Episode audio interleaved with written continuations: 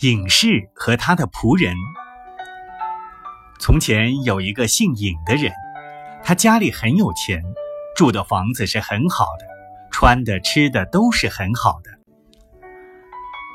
但为着管理他的家产，用心思用得过度，到了夜里便做噩梦，梦见他给人家做奴隶，做苦工，工作很重，主人又待他极苛刻。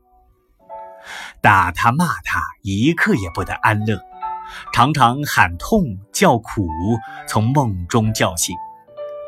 同时候，他家有个仆人，他很诚实，很勤快，每天做工做得很辛苦，还要受主人的打和骂。但是，一到夜里，他很安乐地睡觉，而且每夜都做好梦。他梦见做皇帝，住在王宫里。穿的吃的都是极好的。仆人告诉他的朋友说：“人生一世，一半是白天，一半是夜里。我在白天虽然辛苦，夜里却很快乐。我有什么不称心呢？”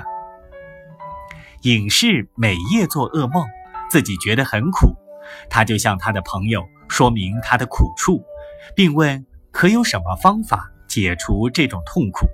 他的朋友道：“你在白天不要多用心思修养修养，待你的仆人也宽厚一些，不要这样的苛刻。你的心里安定了，你自然不会有噩梦了。”隐士听了他的朋友的话，果然从此就不再做噩梦了。